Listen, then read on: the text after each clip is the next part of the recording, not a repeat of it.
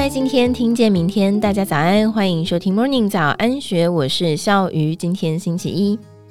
去年平安夜，全球最大的繁体中文书店的信义成品在晚间十点半正式熄灯。店内设置的留言墙上，一张张便利贴都是读者满满的不舍跟祝福。上千人在寒风中倒数，看着营运十八年的信义成品走入历史。而这股寒风也不止吹向了成品。坐落在东门商圈三十五年的金石堂信义店，也在去年十一月底结束营业。不少出版人更是有感，二零二三年的销售又不如以往。随着科技的演进，或许有人对出版这个古老行业的消逝不感到惋惜，但是出版业作为文化产业的基石，是孕育创作者的起点。举凡横扫国际的日本动漫、好莱坞影剧，多数知名 IP 都是来自于出版业的小说、漫画。当台湾将文化创意产业升级为国家战略产业，立法院更是修法，以租税优惠来鼓励企业投资，希望能够向国际输出文化软实力的同时，不能不注意到出版业的荣枯。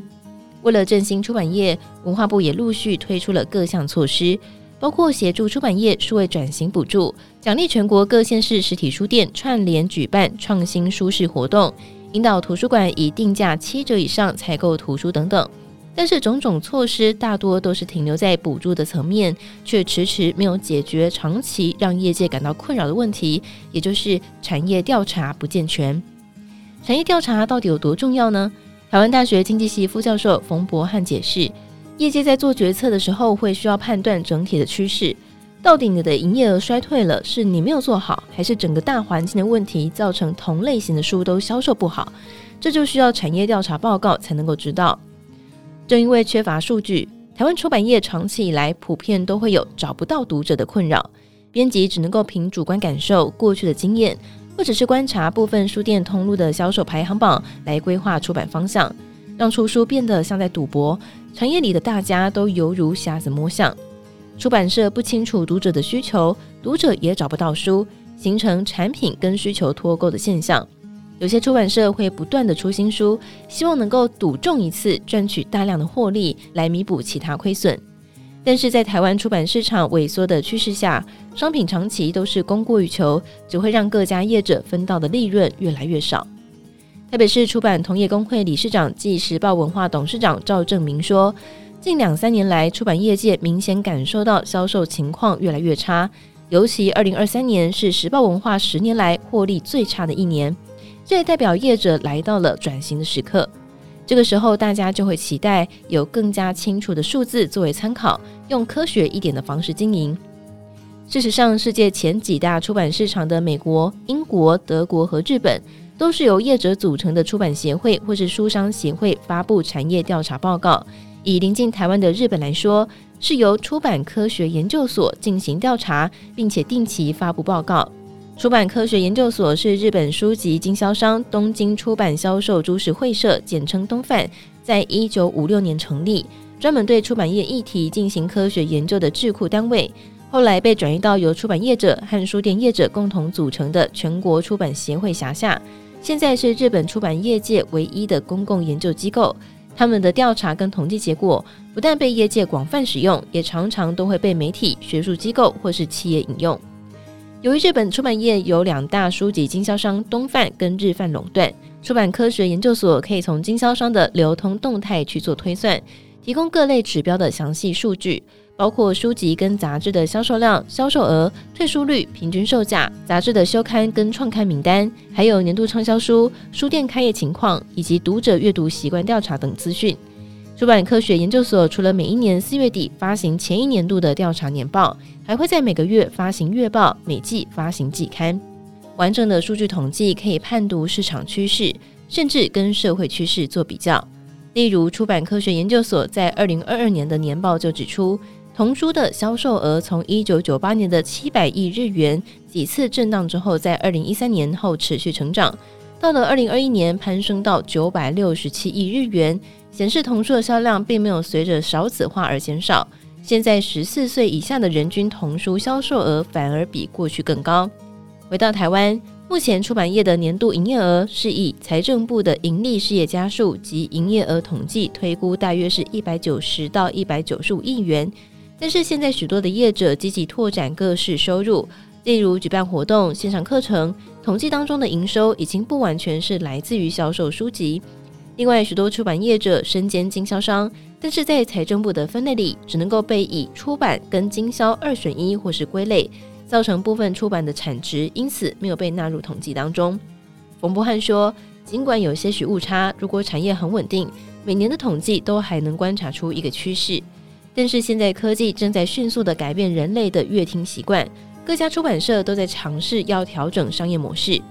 如果用现在的方法计算，一家公司要么就全部收入都算成书，要么全部都不是书，就会错失很多重要的讯息。由于台湾的出版业是以中小型企业为主，几乎是没有公开发行股票，业者之间又有竞争关系，长期以来就有销售数据不透明的问题。加上台湾的书籍销售通路非常复杂，除了主流的博克莱、金石堂、诚品等大型通路，很多的小型书店、文具行也会卖书，还有许多个别合作的出书企划，出版社跟通路之间又隔了经销商，业者从大通路也只能够及时掌握到自家大约五六成的销售情况，更遑论是看到整体的销售趋势。而台湾出版业的产业调查，目前是由文化内容测进院来进行。但是业界普遍认为，台湾的产业调查报告只提供了前年的数据，去年的产值要到明年才会公布。如此过时的资讯对业界并没有参考价值。去年底收到产业调查的问卷时，还有人戏称是埋时光胶囊。亲子天下副总林燕杰直言：“就算我现在看到二零二二年的，也是太久了。讲白话一点，这些调查报告对台湾的出版业一点帮助都没有。”这些资料都是历史，完全没有办法协助业界及时的做决策。而不具名的出版社主编 A 编则是指出，数据可以观察阅读人口的变化以及政策实施有没有到位。比如说，我们现在有文化币，但是文化币有没有真的让这些年轻的学生去买书？然后你的书市有没有真的成长？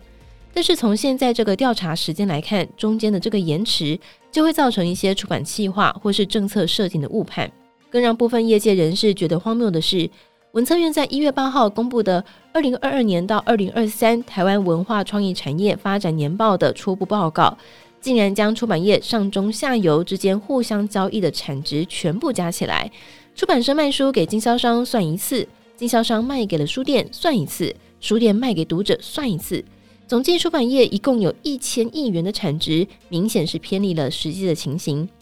对此，文策院则是解释。将该产业的产业链上中下游厂商营业额加总，是为了了解我国文化内容产业或是文创产业占全国 GDP 的比重。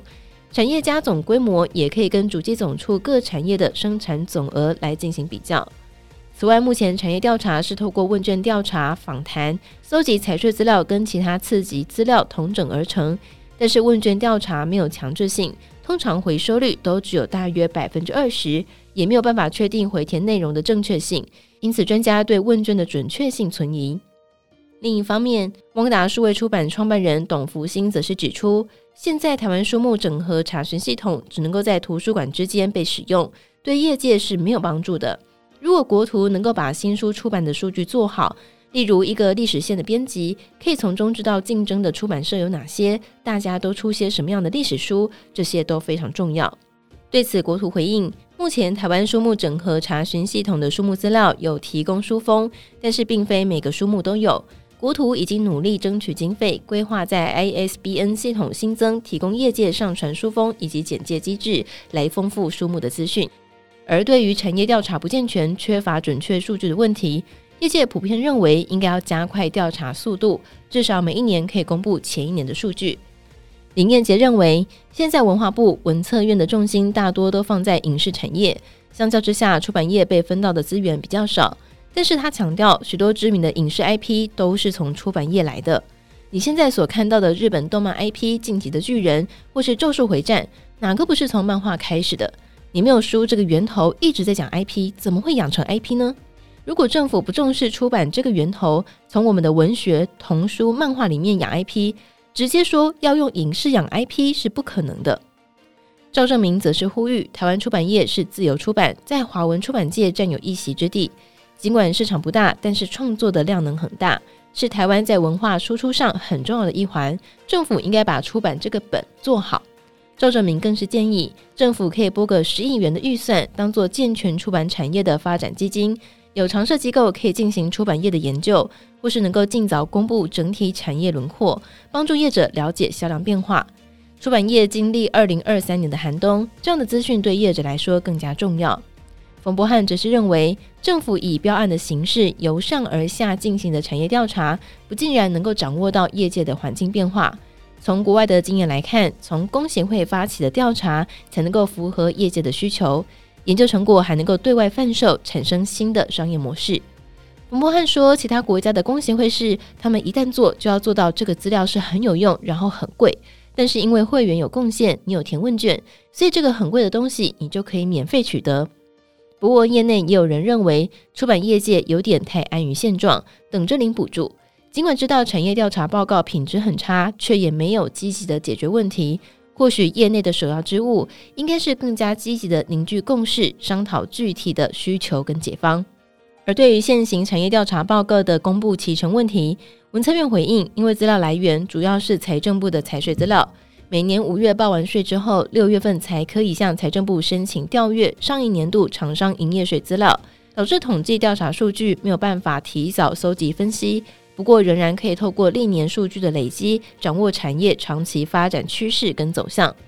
文策院表示，已经积极改善数据发布期程，提前增加发布产业重点数据摘要。完整报告后续将以纸本出版品发布，同时文策院也将会持续咨询产业专家意见，确定可行的改善方式。以上内容出自《金周刊》，更多精彩内容欢迎参考资讯栏。如果任何想法，欢迎你留言告诉我们，或者是加入 Discord 群组一起参与讨论。如果喜欢我们的节目，也别忘记订阅跟给我们五颗星的好评哦。感谢大家的收听，也祝福你有美好的一天。我们明天见，拜拜。